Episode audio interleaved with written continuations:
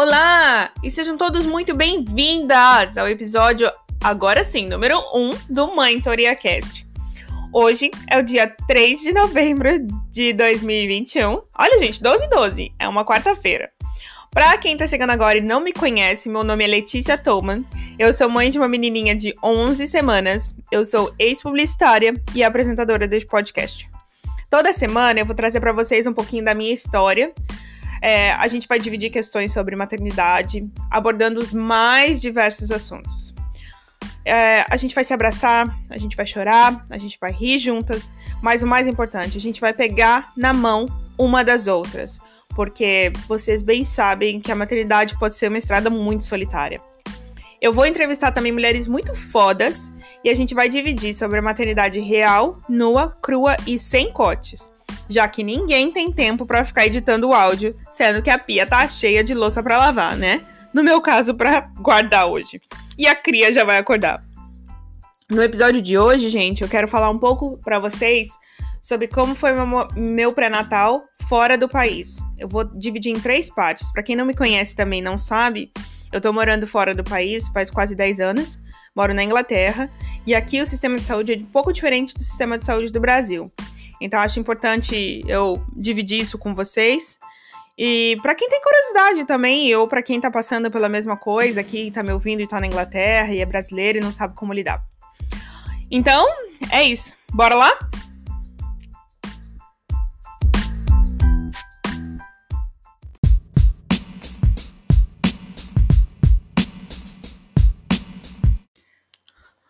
Então, gente, eu vou começar falando é, como foi o meu pré-natal aqui, do comecinho, mas tem uma história em particular que eu acho que vai demorar um pouquinho, então é por isso que eu falei que eu vou dividir em três partes.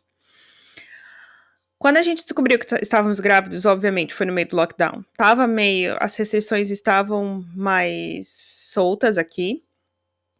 Mas ainda assim, algumas coisas, é, tipo, por exemplo, órgãos públicos, hospitais e coisa e tal, eles ainda estavam bem restritos. Então, quando acontece da mulher descobrir que tá grávida, que ela liga pro General Practitioner, que é o GP, que é o clínico geral, que é o postinho, né? E não é igual no Brasil, sabe? Você tá grávida, você vai com um ginecologista ou com um obstetra, ou você tá com. Você tá sentindo uma palpitação no coração, você vai querer descobrir o que, que é, você vai no cardiologista. Não. Tudo aqui passa primeiro pelo clínico geral. Depois que eles vão te indicar para um especialista, se acaso eles não conseguirem é, resolver no consultório mesmo clínico geral. A única vez que eu vi realmente um, um especialista foi quando eu quebrei meu braço, foi, sei lá, acho que uns 4, 5 anos atrás, não, mais que isso, 6 anos atrás. E que, obviamente, eu fui pra emergência, meu marido me levou na emergência, né? Quebrei o braço, limpando a casa, gente. Ó, as ideias da pessoa. E, e daí no dia seguinte eu tive uma consulta marcada com o especialista, né, o, o, o, ortopedista que tinha que me avaliar, tinha que ver tudo, mas graças a Deus ficou tudo certo. Então eu liguei e eles me deram um outro número de telefone falando que eu tinha que ligar e falar com uma midwife. A midwife é uma obstetriz. Ela faz faculdade, eu falo que ela, porque na grande maioria são mulheres, durante quatro anos, e são elas que acompanham a mulher na gravidez durante todo o período gestacional até o nascimento da criança e um pouquinho depois. Você só vê realmente médico em casos de extrema necessidade, extrema urgência. Se você tem uma gravidez de baixo risco ou sem risco nenhum e tá tudo tranquilo com você e com seu bebê, você acaba não vendo médico, sua gravidez inteira. É estranho, eu sei, gente, é estranho, mas é aqui. É como funciona o sistema aqui. Liguei nesse número, fui atendida e a mulher falou assim: a gente vai ligar para você e a gente vai gravar uma. Vai marcar, não gravar, desculpa. Uma, uma consulta por telefone por causa do Covid. Eu falei: ah, não, tudo bem. Então meu marido estava comigo em casa, eles ligaram. Gente, foi uma, uma consulta assim de mais de uma hora. Perguntaram de absolutamente tudo. Tudo, tudo, tudo para mim. Faltou pedir a cor da calcinha. E nesse meio tempo, tudo que eles perguntaram, uma das coisas, uma das perguntas foi o peso e a altura, porque eles tinham que ver o índice de massa corpórea. Tenham em mente que eu nunca fui uma pessoa magra, assim, super magra. Eu já tive meus momentos de, de estar no meu peso saudável e estar querendo emagrecer mais, e eu estava nesse processo de novo de emagrecimento quando eu descobri que estava grávida, então, obviamente, eu parei.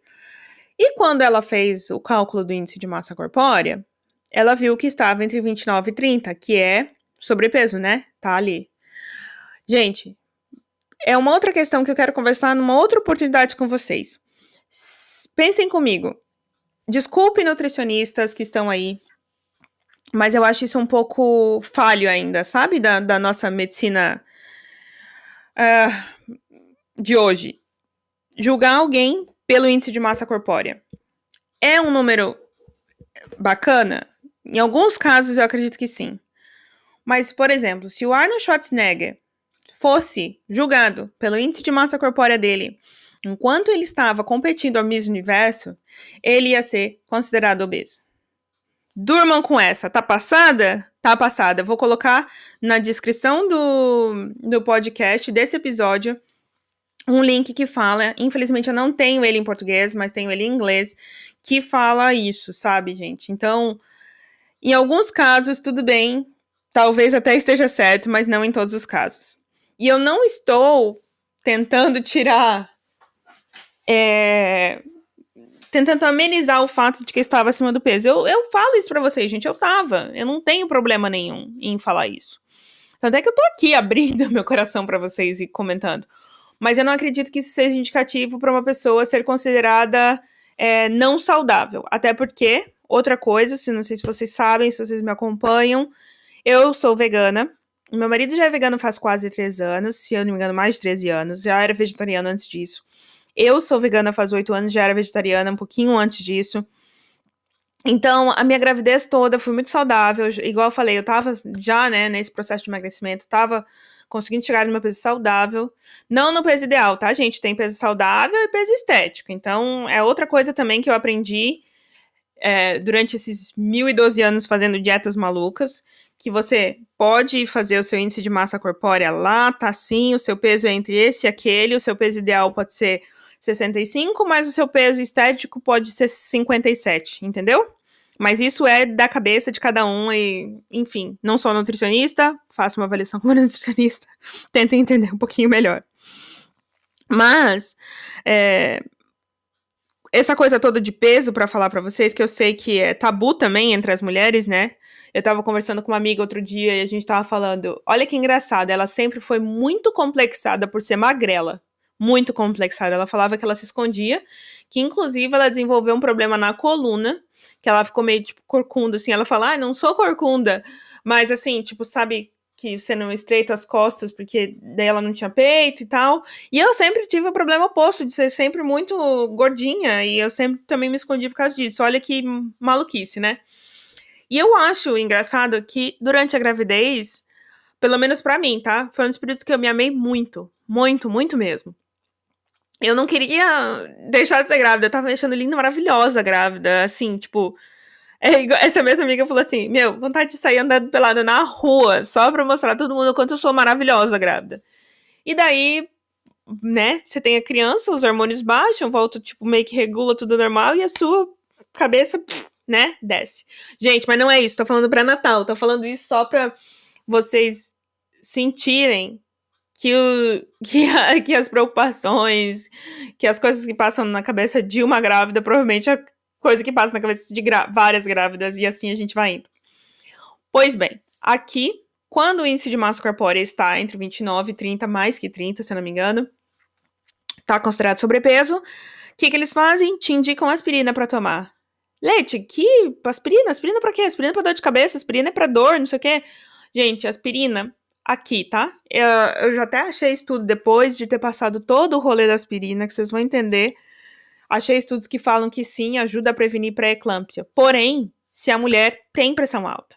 No meu caso, eu nunca tive pressão alta. Tenho casos na família? Tenho, tenho casos na família, sabe? Mas eu nunca tive. E, e ela me passou aspirina assim, tipo, diretão, na cara, meu, por telefone, nunca nem tinha me visto. E marcamos uma consulta com uma obstetriz daqui da comunidade, né, de parte de casa, do postinho aqui parte de casa. E ela me viu e ela também, né, avaliada pela outra colega de trabalho dela, por telefone, falou: não, você vai tomar 150 miligramas de aspirina por dia. Gente, olha isso. 150 miligramas de aspirina por dia, a partir da minha 12 semana de gestação até a 36. Vocês têm noção? Oi? Para prevenir uma coisa que eu não tenho. Tudo bem, eles são os profissionais. Mãe e pai de primeira viagem num país diferente, aprendendo tudo, tudo novo. Esse mundo é meio maluco, né? Cada dia é uma coisa nova. A gente aceitou. E fui fazer essa consulta cara a cara com essa midwife, essa obstetriz. Muito querida, me atendeu super bem na primeira consulta, tá, gente? Fui tranquila, é, meio chateada, porque caso de Covid meu marido não pôde entrar, e vocês sabem, eu já falei isso no começo, a maternidade é uma estrada muito solitária, e a gente às vezes não lembra que a gente tomou de café da manhã. Imagina você tá lá no meio de uma consulta, ser bombardeada de informação, e não tem ninguém para te ajudar, sabe? Tipo, tá lá e você não vai lembrar de tudo. É muito complicado, é tipo muita coisa nova, é muita informação. É como se você aprender uma língua nova, né? É, é complicado no começo. Pelo menos eu falo por mim, tá? Não sei se alguém se relaciona com o que eu tô falando, mas para mim foi esse sentimento. Meu marido não pôde entrar, ficou lá fora, mas tudo bem. Gostei dela, foi ok. Não foi uma coisa assim, uau, amei, mas foi uma coisa tipo, ai, ok, tudo bem, é o que tem para hoje. E para quem também não sabe, vou comentar agora, eu sou mestre reikiana, eu sou teta healer também. Amo as medicinas não tradicionais, holísticas, terapias e tudo mais. E eu sou muito de energia, eu sinto muito essa coisa da energia da pessoa. E não tinha sentido muito uma coisa, igual eu falei, não foi uau, mas foi ok. E é a mesma coisa que vai acontecer aqui, gente. Tem gente que vai gostar do que eu tô falando, tem gente que não vai, tem gente que vai adorar o som da minha voz, tem gente que não vai, tá tudo bem. Você é livre para seguir em frente. Eu não, não vou te prender aqui, não vou falar que meu podcast vai mudar a sua vida, que é a melhor coisa do mundo, sendo que você, ai meu Deus, que voz mais enjoada dessa menina, que chata que ela é. Não. Façam o que vocês bem entender, que é livre, e mesmo se ninguém estiver ouvindo, para mim é uma forma que eu que eu gosto de colocar para fora. Eu gosto muito de escrever, escrever à mão. Então, durante toda a minha gravidez, eu fiz um. Mais ou menos, né, gente? Não todo, todo dia assim, mas eu fiz um diáriozinho. Eu quero que minha filha lembre de tudo que a gente passou com ela e por ela. E agora eu tô colocando em palavras faladas, porque eu acredito que falar alivia dores emocionais também. E é uma forma de cura. E talvez quem esteja me ouvindo aí do outro lado esteja, igual eu falei, passando por isso, ou passou e não foi ouvida. E é igual eu falei, gente, a gente vai sentar aqui e segurar na mão uma da outra aí, ó. É mais comum as coisas que acontecem do que vocês acham. Voltando à história, eu comecei a tomar a bendita da aspirina. E, e de repente começou a me dar sangramento no nariz. Quem, quem grávida e teve sangramento no nariz?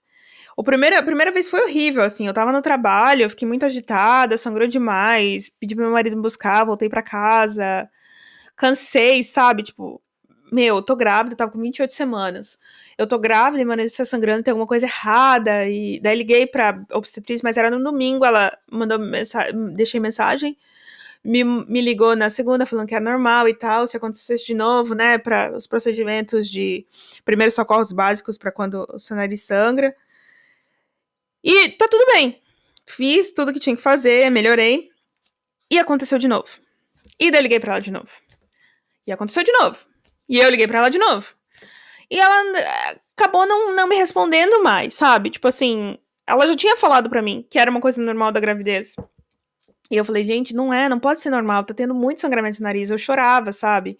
Acordava com o nariz sangrando, ia dormir com o nariz sangrando, é, sentia o gosto do sangue na minha garganta, já, já sabia que ia dar sangramento de nariz, já parava, tudo que eu tava fazendo no trabalho, ou mesmo em casa, tipo, entrava debaixo do chuveiro do além, lavando cabelo, começava a sangrar meu nariz.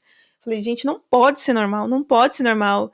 E quando você tá grávida, você tá sangrando, graças a Deus não é sangramento lá embaixo, mas é um sangramento, é uma coisa que tá acontecendo, é uma, alguma coisa que tá ali no teu corpo, você não sabe como lidar, igual eu falei, é tudo muito novo, nunca passou por aquilo antes. E, e daí teve um belo de um dia que deu sangramento muito forte. É, na verdade, foi 28 semanas que deu esse sangramento forte. Desculpa. Isso já tava vindo, sabe? Tipo, da 12 semana, quando eu comecei a tomar aspirina, até a 28. Tava acontecendo, tipo, meio que direto ali. Mas daí, na 28 semana, Deu sangramento muito forte. Eu fiquei 45 minutos sangrando. Eu e meu marido, a gente ligou pro número de não emergência aqui, que é o 111, onde eles têm profissionais capacitados lá que te atendem, que fazem a triagem, que fazem umas perguntas para você. E que te passam, né, para enfermeiros ou médicos, se for o caso, eles te ligam e perguntam o que está acontecendo, para casos assim, tipo de enxaqueca, de dor de dente, quando a criança está com febre, para não ligar para o 999, que é o número de emergência, se eu não se eu não me engano é 193 em Brasil, eu não lembro mais, tá, gente, me perdoem se eu estiver errada, para não chamar ambulância, né, tipo diretão assim, então você tem uma paz mais ou menos para resolver um problema no meio do caminho ali. Quando eu falei no telefone para esse número de não emergência, que eu tava sangrando fazia 45 minutos, eu estava 28 semanas grávida, já me referiram para o pronto-socorro mais próximo aqui de casa. Meu marido me levou, eles já estavam me esperando, não precisei ficar na fila, né? Demorou no máximo uns 15 minutos, mas o que é foda também, porque ele ficou do lado de fora e eu tava do lado de dentro, sozinha. A gente tava se comunicando por mensagem. As enfermeiras já perguntaram por quê da aspirina, né? Porque eles perguntam, né, os, o, o, o seu histórico médico, o que, que tá acontecendo na sua gravidez, tá tudo bem? Eu falei para eles, tá tudo bem, mas a única coisa que, foi que me passaram aspirina, que era coisa que tá sendo diferente. E eu já tinha lido que a aspirina afinava o sangue e eu imaginava que era isso. Mas por que você tá tomando aspirina, menina? Lá, porque é pra evitar a pré-eclâmpsia, né? Mas você tem pressão alta? Não. Tá, se você não tem pressão alta, por que você tá tomando? Falei, porque a midwife mandou né? Igual eu falei, eu sou mãe de primeira viagem, tô fazendo o que me mandaram. Ah, não, o médico plantonista vai te ver. Daí tinha uma médica residente, linda, maravilhosa, fofa.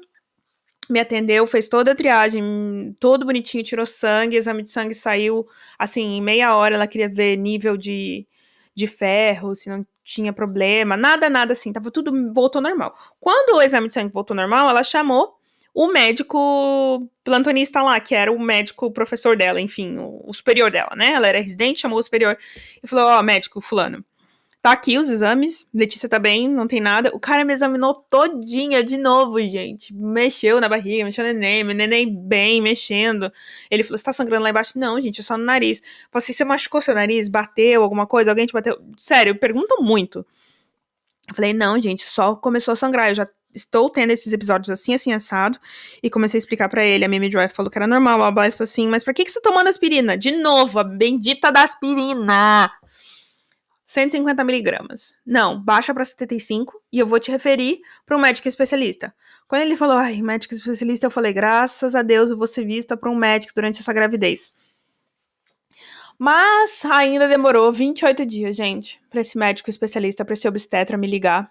Quando ele me ligou, as mesmas perguntas, por que disso tudo, como eu tava, blá blá blá, me sentindo, se minha gravidez era de risco, isso, isso, aquilo. E ele falou, graças a Deus, depois de 16 minutos, vocês me ouvindo, para o quê? Parar de tomar aspirina. Mas isso, gente, 28, 29, 31, já tava na 32 segunda semana de gravidez. Tava na finaleira já, vocês sabem. E eu parei de tomar aspirina e foi tirar com a mão pararam os sangramentos no nariz, graças a Deus, assim. Eu tinha, assim, quando assoava o nariz de manhã, porque o clima aqui é muito. É estranho, né? E às vezes a gente liga o aquecedor aqui, então seca um pouco o nariz, mas é, era assim. Assoava o nariz, tinha aquele, aquele negocinho ali de sangue, pronto, acabou, não tinha mais. Mas, em paralelo a tudo isso que eu tô contando para vocês, toda essa história, eu ainda continuei indo na minha midwife aqui da comunidade, na minha obstetriz. Quando eu falei que o, que o médico obstetra falou pra eu parar de tomar aspirina, ela ficou brava, gente. Vocês não têm noção. Eu tava sentada numa cadeira, tinha uma, uma estudante de midwife junto com ela e a colega dela. Elas davam de dedo na minha cara. Que eu não devia estar tá fazendo isso, não sei o que, não sei o que. Um tratamento super assim, tipo. Eu tava putaça já. Mas, mas sim. Mas eu já tinha me informado mais. Graças a Deus também. Você pede uma luz para Deus. Você vê a luz do fim do túnel. E Deus te manda assim. Eu já falei isso pra ela, eu vou repetir publicamente. Luiz, eu te amo. A minha midwife. Você pede uma luz para Deus e ele te manda o sol inteirinho, né? Cara, essa mulher é muito foda. Quem tá aqui na Inglaterra e, e precisar de serviço de doula, por favor, contrata a Luiz. E contrata logo, porque a agenda dela tá cheia, se eu não me engano, até março do ano que vem já. Ou maio. Eu não lembro bem. Vou, vou colocar na descrição também o Instagram dela. E Lui, quero fazer um convite aqui público para te chamar para conversar comigo, para falar um pouquinho da, da sua experiência como doula, por que, que a gente precisa de doula. Vou, mana, vamos, vamos conversar. Saí dessa consulta completamente acuada, triste, chorando. O meu marido tava com uns desafios do trabalho, então não queria ligar para ele. Mandei mensagens de voz para Luísa e falei: Luísa, não aguento mais. Me ajuda, não quero mais ver essa mulher. A Luísa carinhosamente escreveu uma puta de uma carta, gente. Vocês não têm noção. Uma carta muito foda. E a gente mandou para a superiora dela e para os Birthrights, que é uma organização não governamental aqui que trata dos direitos do, do parto da mulher, da mulher. E eles responderam, e graças a Deus eles me tiraram da mão dessas mulher, dessa mulher e da, da colega dela. E assim, eu consegui respirar. Eu falo assim, até engaso um pouco, porque foi uma, uma parte muito, muito desafiadora da minha gravidez. Eu não tive uma, uma gravidez assim, flores e amores. Graças a Deus eu não tive muita muito enjoo, muita dor, muitas dessas coisas assim, mas essas, essa parte da pressão psicológica a minha saúde mental estava muito sendo afetada com essa mulher, ela estava querendo tomar conta da minha gravidez. E eu vou já colocar uma coisa aqui para vocês, gente. Meu corpo, meu bebê, minhas regras, minha escolha. E façam isso também, lutem pelos seus direitos, sabe? Não deixe ninguém falar o que é certo e o que é errado. E o mais, mais, mais importante, ouçam a intuição de vocês. Se vocês sentem que tem alguma coisa errada, vão atrás, sabe? Cavoca fundo, assim. Pede mesmo, nossa, compartilhe experiência, pergunta, não sofram caladas, não fiquem sozinhas. Eu já falei, o objetivo desse podcast é pra gente realmente se ajudar a pegar na mão uma das outras, porque eu sei que, de novo, vou falar e vou repetir, a maternidade é uma estrada muito solitária. Aquela coisa que mãe fala, quando você for mãe, você vai entender, é real oficial. Você começa, assim, já entendendo quando você tá grávida ali. E e daí, obviamente, a gente mudou, né? A gente teve que dirigir meia hora para ser vista por, por uma outra midwife, muito mais legal, muito mais querida, muito mais atenciosa, muito mais humana. E depois disso melhorou um pouco o atendimento. A gente teve um pouquinho de altos e baixos com essa lei também, mas é que daí a gente já tava muito mais empoderado como casal. E, e graças a Deus o Daniel pôde ir junto, porque é uma das coisas que eu me emociono falando agora. Que a primeira vez que o Daniel ouviu o coração da, da George foi por mensagem, porque essa midwife da comunidade não deixou ele entrar, sabendo ela que as restrições já tinham baixado aqui na Inglaterra, ele podia entrar assim comigo, e ela não me falou. E. Nossa, gente, desculpa. Igual eu falei, eu não vou cortar, não vou falar nada, porque foi uma coisa que me marcou muito, me machucou muito. Aqui eles não ouvem o coração do bebê logo no primeiro ultrassom. Eles fazem o outro, né? O cardiotoco lá, eu, não, eu nem sei os nomes em português. Então foi assim que ele ouviu, ele tava do lado de fora. E eu nem, eu nem sabia aquele dia que eu ia ouvir o coração dela, para falar a verdade. Ela só colocou o negócio lá. Tava com essa estudante dela junto. E eu falei assim: gente, peraí, vocês vão ouvir o coração dela? Posso gravar? Meu marido não tá aqui, ele tem que ouvir isso. E daí, graças a Deus, também me deixaram gravar, mas foi a única coisa que eu consegui gravar. Não consegui gravar mais nada. E e tava lá sozinha. Então, é isso. Desculpa, gente, me emocionei. Tá, tá acabando já. Me de, deu muita. Já deu 21 minutos aqui. Eu não quero demorar muito, porque eu sei que cada uma aqui tem as suas coisas para fazer. E se eu me enrolar com essa história, assim, eu vou conversar muito, muito mais. E tem a parte 2 e a parte 3 que eu ainda tô querendo gravar para vocês e conversar e falar realmente como foi a parte do do ultrassom, quantos ultrassons são, quando a gente descobriu que era ser uma menina ou não, enfim. Eu quero falar tudo isso para vocês no próximo episódio. Mas agora, igual eu falei, alivia, sabe? Falar aliviado, uh, alivia um pouco dores emocionais. Claro que a marca fica lá e a gente vai lembrar para sempre. Mas eu agora lembro com muito menos dor e eu tô tentando faz, lembrar com um pouco mais de, de carinho de toda essa parte da, da minha gravidez, porque é um momento especial, né? A gente sabe que a gente tem o primeiro tá ali, mas não sabe se vai ser o último, se eu queria que fosse o mais especial possível.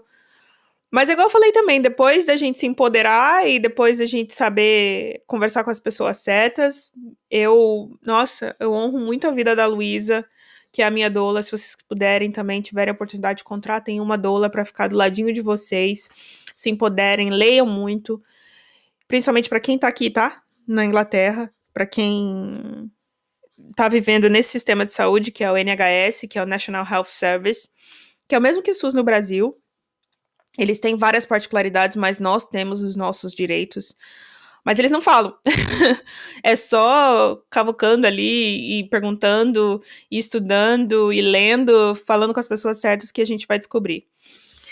Mas acho que por hoje é só. Eu acho que eu já falei pra caramba. Foi só a saga mesmo da aspirina e da troca de, de obstetriz para eu ter um, um processo de, de atendimento muito mais humano, muito melhor, muito mais amigável, mais leve que ainda teve seus altos e baixos, mas eu vou deixar para o próximo episódio. Eu espero que vocês tenham gostado. Esta foi o comecinho da minha experiência, igual eu falei, gente, parte 1 de 3. Eu queria fazer parte 1 de 2, mas eu já falo bastante naturalmente. E eu queria dividir com vocês, é, para quem tem curiosidade, enfim.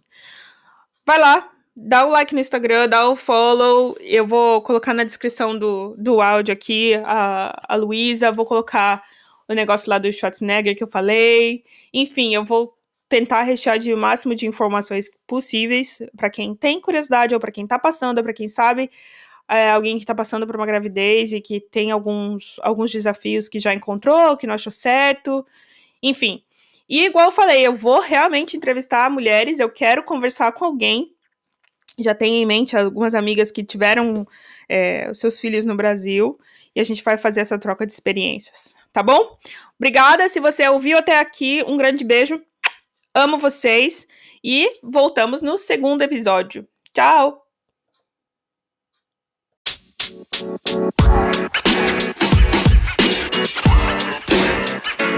You know, man. You know, man.